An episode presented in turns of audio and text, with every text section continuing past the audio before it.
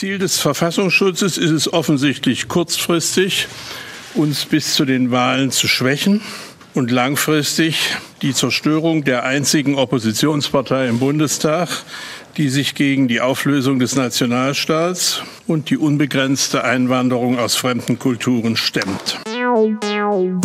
Die JustizreporterInnen, der ARD-Podcast direkt aus Karlsruhe. Wir sind dabei, damit ihr auf dem Stand bleibt. Hallo zusammen bei den JustizreporterInnen. Mein Name ist Klaus Hempel und mit mir im Studio ist heute mein Kollege Christoph Kehlbach. Hallo Christoph. Hallo Klaus, grüß dich. Alexander Gauland, Bundestagsfraktionschef der AfD, der gerade zu hören war, der fand es unerhört, dass das Bundesamt für Verfassungsschutz seine Partei bundesweit von einem Prüffall zu einem Verdachtsfall hochgestuft hatte. Dass dies passierte, das erfuhren die Medien, auch die ARD aus vertraulichen Quellen. Offiziell hat sich der Verfassungsschutz nicht dazu geäußert. Aber Fakt ist, irgendjemand hat diese Info, wie man sagt, durchgestochen. Wer das genau war, das weiß man nicht, beziehungsweise noch nicht. Aber das Ganze hat nun ein Nachspiel, denn der Verfassungsschutz darf die AfD vorerst nicht als Verdachtsfall einstufen. Das hat das Verwaltungsgericht Köln entschieden. Das Gericht kritisiert, dass der Verfassungsschutz nicht hinreichend dafür gesorgt habe, dass keine Informationen nach außen dringen. Christoph, wir wollten eigentlich heute ausführlich beleuchten, was die Einstufung als Verdachtsfall bedeutet. Wir hatten die Sendung schon komplett vorbereitet. Wir waren schon fast auf dem Weg ins Studio und dann platzte diese Eilmeldung in Köln rein. Wir mussten wirklich alles umstellen und auch sonst war bei uns ganz schön was los im Büro, oder? Ja, absolut. Also es war kurz vor zwölf und wir waren selbst eigentlich mit ganz anderen Dingen beschäftigt, nämlich äh, mit der Sondersendung des SWR zur Landtagswahl ähm, in der kommenden Woche. Ähm, und dann war eben klar, dieser Beschluss, diese Entscheidung aus Köln, die ist wichtig. Das Thema hat ja die ganze Woche uns beschäftigt. Und da müssen auch wir jetzt liefern. Es hat auch nicht lange gedauert, dass die Tagesschau die Planung in äh, Hamburg bei uns angerufen hatte und wissen wollte, wie ist das einzuschätzen. Kollegen aus Berlin, aus dem Hauptstadtstudio wollten wissen, was bedeutet dieser Beschluss. Der Chef Frank musste sich schnell die Krawatte umbinden und äh, vor die Kamera in der Live-Schalte in der Tagesschau dann ein bisschen was erklären. Tagesschau.de wollte da noch einen analytischen Beitrag von uns, mit dem wir den äh, Beschluss auch wirklich mal noch ein bisschen aufspießen. Das war auch noch ein Thema. Und ja, du hast es gesagt, auch äh, unser Podcast war betroffen. Wir waren im Prinzip auf dem Weg hier schon äh, zum Aufnehmen und haben jetzt nochmal die Sendung umgestaltet, denn die aktuellen Entwicklungen, die sind natürlich hochinteressant. Als diese überraschende Nachricht aus Köln kam, da haben die Spitzenvertreter der AfD natürlich sofort reagiert, insbesondere insbesondere in Berlin. Alexander Gauland nutzte diese Entscheidung, um den Verfassungsschutz hart anzugreifen. Ich muss ganz ehrlich sagen, ich habe selten eine solche Ohrfeige erlebt für den Verfassungsschutz. Da ist eine Behörde, die soll die Verfassung schützen. Und Richter müssen ihr erklären, was Artikel 20 und 21 bedeutet und dass man auf diese Weise nicht sozusagen Parteien aus äh, dem politischen Kampf ausschließen kann. Und dass das Gericht auch noch deutlich sagt, dass durchgestochen worden ist. Also sozusagen, dass der Verfassungsschutz schuld ist, dass diese Absprache verletzt worden ist, die das Gericht mit dem Verfassungsschutz hatte. Äh, das ist ungeheuerlich. Und ich frage mich allmählich, wer schützt uns eigentlich vor dem Verfassungsschutz. Was jetzt diesen aktuellen Beschluss des Verwaltungsgerichts Köln betrifft, muss man sagen, das Ganze hat ja eine Vorgeschichte. Nämlich vor längerer Zeit schon, da wurde bekannt, dass der Verfassungsschutz dazu tendiert, diese Einstufung als Verdachtsfall vorzunehmen. Wenn so etwas geschieht, dann darf eine Partei wie die AfD mit nachrichtendienstlichen Mitteln überwacht werden. Das ist also keine Kleinigkeit. Und äh, das wollte die AfD vorbeugend verhindern und strengte deshalb ein Eilverfahren beim Verwaltungsgericht Köln an. Christoph, schildere uns doch bitte mal, was damals passiert ist. Genau, das ist ganz wichtig, ähm, um den heutigen Beschluss richtig einzusortieren. Du hast es gesagt, es äh, wurden mehrere Anträge im Eilverfahren, also im vorläufigen Rechtsschutz, ähm, gestellt beim Verwaltungsgericht Köln. Die AfD wollte erreichen einerseits, äh, dass das Gericht gewissermaßen dem Verfassungsschutz untersagt, die AfD als Verdachtsfall zu deklarieren und entsprechend auch zu behandeln und auch die Information über ähm, eine solche Entscheidung des Verfassungsschutzes sollte per Gericht Gericht gewissermaßen unterbunden werden. Der Verfassungsschutz sollte also nicht an die Öffentlichkeit gehen mit dieser Entscheidung. Das Ganze, wie gesagt, im Eilverfahren. Und weil aber auch ein Eilverfahren nicht von jetzt auf gleich entschieden ist, hat die AfD außerdem einen sogenannten Hängebeschluss beantragt. Die AfD hat argumentiert, dass wenn diese Dinge publik werden, sollten sie denn geschehen, äh, dass das natürlich die Chancengleichheit unter den Parteien betreffen würde. Ähm, so eine Eingruppierung als Verdachtsfall ist natürlich stigmatisierend. Ähm, ich habe es gerade eben erwähnt, ähm, hier im Südwesten stehen Landtagswahlen an am 14. März und auch äh, die Bundestagswahl wird stattfinden in diesem Jahr noch. Das bedeutet, äh, die AfD hat ein großes Interesse, da gewissermaßen, ich sage jetzt mal salopp, den Deckel drauf zu halten. Und eben weil man nicht den Ausgang des Eilverfahrens, das ja ohnehin schon schnell geht, abwarten wollte, hat man es eben noch schneller versucht und hat gesagt, wir wollen diesen Hängebeschluss, eine Zwischenregelung, das Gericht muss gewissermaßen sofort dem Verfassungsschutz sagen, lass das sein, keine Eingruppierung der AfD und keine Verlautbarung offiziell. Der Verfassungsschutz hat daraufhin dann reagiert in diesem Eilverfahren und in diesem Bezug auf den Hängebeschluss und hat gesagt, wir werden nicht öffentlich uns äußern, wir werden nicht an die Öffentlichkeit gehen, wir werden auch keine ähm, Maßnahmen dahingehend unternehmen, dass wir Abgeordnete der AfD auf Bundes-, auf Landes- und auf Europaebene äh, mit nachrichtendienstlichen Mitteln überwachen. Eine sogenannte Stillhaltezusage war das, ne? Genau, das ist eine Stillhaltezusage, die hat äh, der Verfassungsschutz so abgegeben und die hat dem Verwaltungsgericht damals Ende Januar gereicht. Die haben gesagt, okay, mit dieser Stillhaltezusage ähm, haben wir was in der Hand und das bedeutet, diesen Hängebeschluss, den brauchen wir jetzt nicht. Den müssen wir nicht erlassen. Die AfD ist dagegen dann nochmal vorgegangen, ähm, vom Oberverwaltungsgericht in Münster und auch bis hin zum Bundesverfassungsgericht. Darüber wurde aber letztlich gar nicht entschieden, denn äh, der vergangene Mittwoch, vorgestern also, der hat gewissermaßen die Situation hier komplett geändert. Mhm. Das Bundesamt für Verfassungsschutz hatte also zugesagt, äh, wir sorgen dafür, dass über das interne Verfahren nichts nach nach außen dringt. Und dann wurde eben auf einmal bekannt, die Einstufung zum Verdachtsfall ist doch erfolgt.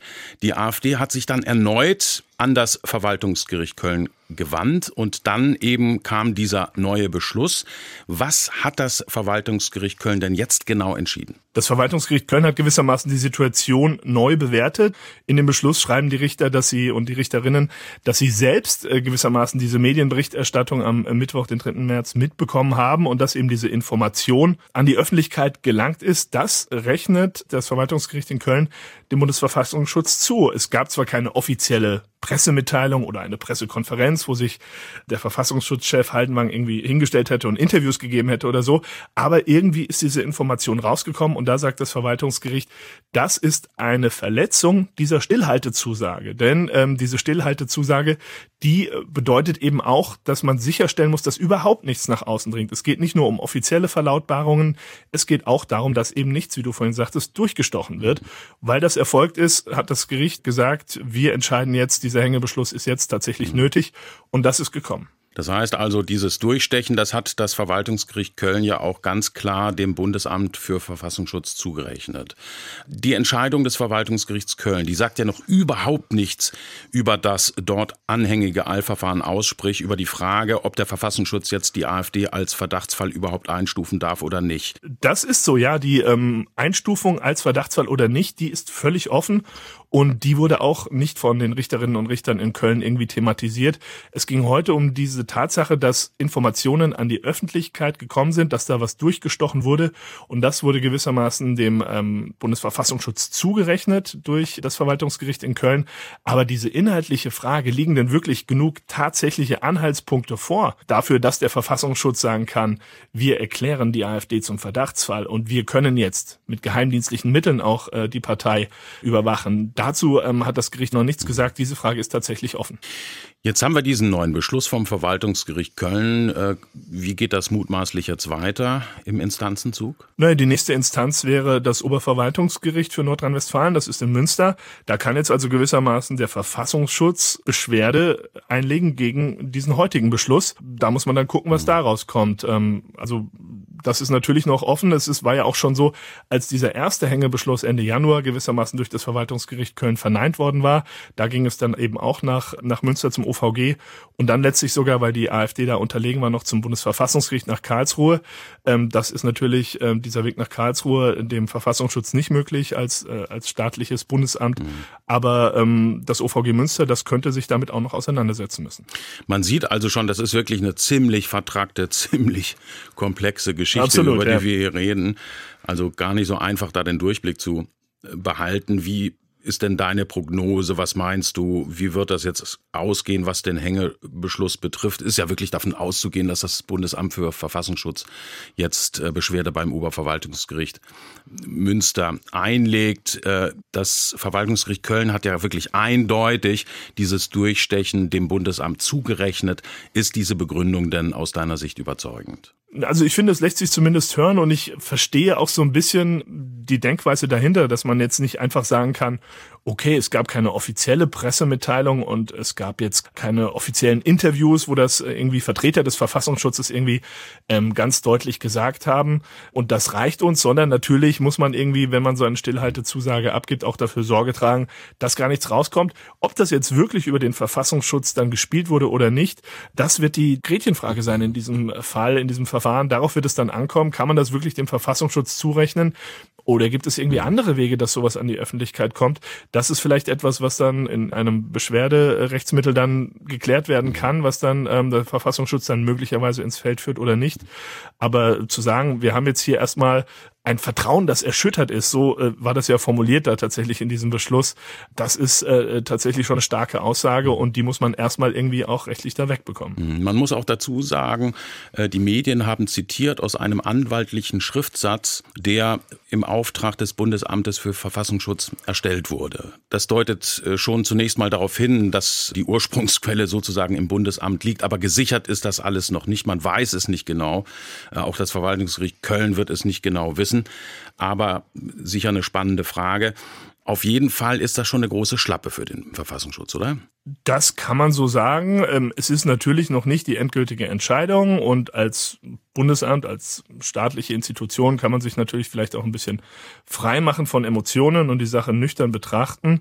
Aber diese Entscheidung, die intern offenbar getroffen wurde, so ähm, hieß es ja am Mittwoch in, in unterschiedlichen Quellen, auch in der ARD, ähm, diese Entscheidung, die liegt jetzt erstmal auf Eis, denn äh, durch diesen Hängebeschluss ist jetzt auch klar gesagt worden, diese Einstufung zum Verdachtsfall und die Behandlung als Verdachtsfall, die darf jetzt überhaupt nicht stattfinden. Das heißt, das, was geschehen ist, gewissermaßen schon intern, das wurde jetzt aber auch nochmal zurückgedreht, eben weil diese Informationen rausgekommen sind. Also das hat gewissermaßen dieses Öffentlichwerden dieser Information darüber, dass diese interne Einstufung erfolgt ist, die hat dann letztlich diese Einstufung nachträglich nochmal, wenn man so will, kaputt gemacht. Mhm. Das heißt also, nach dieser Entscheidung des Verwaltungsgerichts Köln, wenn man mal Strich drunter zieht, darf der Verfassungsschutz die AfD vorerst nicht zum Verdachts Verdachtsfall hochstufen, darf sie also nicht mit nachrichtendienstlichen Mitteln überwachen und zwar so lange, bis das Eilverfahren nicht abgeschlossen ist und das kann eine Weile dauern. Trotz der Entscheidung des Verwaltungsgerichts Köln muss die AfD aber weiter damit rechnen, dass sie zum Verdachtsfall wird, denn intern hat ja das Bundesamt für Verfassungsschutz diese Entscheidung ja getroffen, das wissen wir jetzt ähm, und deshalb wollen wir uns doch nochmal anschauen, unter welchen Umständen ist eine solche Hochstufung denn überhaupt möglich und welche Konsequenzen hätte das dann für die AfD und die Parteimitglieder? Dass der Verfassungsschutz die AfD genauer unter die Lupe nehmen will, das liegt unter anderem daran, dass die radikalen Kräfte in der AfD mittlerweile doch sehr deutlich den Ton angeben. Mittlerweile mit eindeutig rechten und islamfeindlichen Äußerungen. Hier mal so ein paar Beispiele. Wir verwehren den Islam als Okkupationsmacht, als Besatzungsmacht den Zutritt nach Europa und nach Deutschland für diese massenhafte Migration mit all dem, was es mitgebracht hat von Mord und Totschlag und Vergewaltigung und Bombenanschlägen, ist die Bundeskanzlerin dieses Landes persönlich verantwortlich geworden. Unser Sozialsystem wird ausgeplündert. Diese Menschen kommen nicht hierher, weil ihnen Deutschland so gut gefällt, sondern weil ihnen unser dickes Portemonnaie gefällt. Aber so dickes ist bald nicht mehr, liebe Freunde. Also das sind schon ganz schön deftige Aussagen und solche Äußerungen die haben den Verfassungsschutz dann eben dazu bewogen, die AfD bundesweit beobachten zu wollen. Union, SPD, Linke, Grüne und FDP sind ebenfalls dafür. Unionsfraktionsvize Thorsten Frei beispielsweise hält das für überfällig. Wir wissen auch aus unserer Geschichte, aus der Zeit der Weimarer Republik, dass Demokratien eben auch nur mit Demokraten funktionieren. Und dort, wo das angezweifelt wird, dort, wo das bekämpft wird, dort, wo das in Frage gestellt wird, da muss man dem auch kraftvoll entgegentreten. Und genau das soll eben der Verfassungsschutz tun, meint der CDU-Politiker frei. Christoph, mal ganz grundsätzlich gefragt, was ist eigentlich die Aufgabe des Verfassungsschutzes? Also der Verfassungsschutz, der wird auch als Frühwarnsystem der Demokratie bezeichnet. Vereinfacht gesagt ist äh, die Aufgabe des Verfassungsschutzes das Informationssammeln über mögliche verfassungsfeindliche Bestrebungen in Deutschland. Der entscheidende Paragraph, das ist Paragraph 3 des Bundesverfassungsschutzgesetzes. Da werden also die Fälle aufgezählt, bei denen äh, der Verfassungsschutz gewissermaßen aktiv werden kann, aktiv werden muss.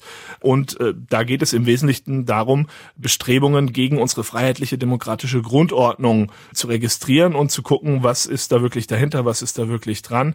Also gegen Menschenrechte, gegen unseren demokratischen Rechtsstaat, ähm, wenn da extremistische Bestrebungen am Werke sind, ob das jetzt rechtsextremistische oder linksextremistische oder auch radikal islamistische Bestrebungen sind, äh, da soll dann der Verfassungsschutz ein Auge drauf haben. Ja, Medienberichten zufolge hat das Bundesamt für Verfassungsschutz ein vertraulich eingestuftes Gutachten erstellt. Es soll sich um 1100 Seiten handeln, die da zusammengetragen wurden und begründen sollen, warum der Verdacht besteht, dass es innerhalb der AfD verfassungsfeindliche Bestrebungen gibt. Wir wissen eben vom rechtsnationalen Flügel der AfD, ich sag mal, was es da für Positionen gibt, die da vertreten wurden. Und all das ist natürlich ein ganz wesentlicher Grund auch, warum der Verfassungsschutz jetzt hier mit nachrichtendienstlichen Mitteln vorgehen will. Ähm, bei dem Vorgehen des Verfassungsschutzes, da gibt es ja grundsätzlich immer mehrere Stufen. Die erste Stufe ist der sogenannte Prüffall. Die AfD ist zunächst einmal bereits zwei Jahre lang als Prüffall behandelt worden. Was bedeutet das eigentlich genau? Ja, der Prüffall, das ist gewissermaßen die erste Stufe. Da kann sich der Verfassungsschutz nur aus offen und öffentlich zugänglichen Quellen informieren, also aus Reden, die in der Öffentlichkeit äh, gehalten werden, aus Presseberichten, aus ähm, Hörfunkbeiträgen, Fernsehbeiträgen, ähm, Zeitungsartikeln, aber auch aus Parteiprogrammen. Also das, was gewissermaßen wirklich offen und für jedermann ersichtlich ist, Reden, ähm, die gehalten werden auf Demonstrationen, äh, das sind dann gewissermaßen die Grundlage. Diese Informationen können gesammelt werden im Wege dieser dieser ähm, Prüffalleinstufung. Und wenn man dann aber als Verfassungsschutz ähm, zum Schluss kommt, wir haben jetzt tatsächliche Anhaltspunkte, dass da wirklich mehr dran ist, dann folgt gewissermaßen behördenintern diese Hochstufung zum Verdachtsfall. Und der Verdachtsfall, der eröffnet dann gewissermaßen mehrere Möglichkeiten. Man kann dann mit nachrichtendienstlichen Mitteln vorgehen. Man kann dann also Personen observieren, man kann unter bestimmten Voraussetzungen auch Telekommunikation überwachen, äh, man kann V-Leute aus dem Umfeld der Partei anwerben.